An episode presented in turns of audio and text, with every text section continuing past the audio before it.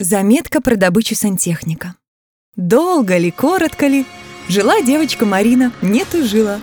Работала и тут, и там, и юристом, и диктором, и даже, прости господи, директором. Платьице да серьги красивые покупала, да в отпуск собиралась.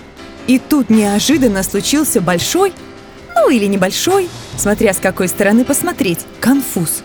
Прорвала трубу. Да еще где? Под ванной. Да еще когда? Когда утром душ принимала. Соседей залила и пона мать. Страшно, стыдно и не весело. Давай, наша Мариночка, звонить в ЖРЭУ. Да мастера звать. Заявку приняли, сказали, ждите.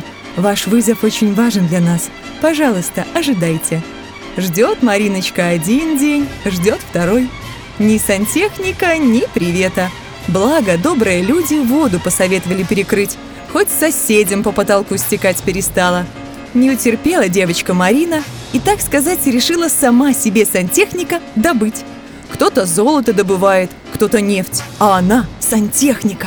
Собралась и топ-топ-топ пошла в ЖРУ. В диспетчерской никого, как в пустыне. Сразу стало ясно, почему они трубки-то не берут. И тут вдруг со второго этажа послышался женский смех. Недолго думая, Марина пошла на звук. Девчонки, ну как девчонки, от 20 до 50, сидят, хохочут, обсуждают что-то. А тут Маринка со своими трубами. Но нужно отдать должное.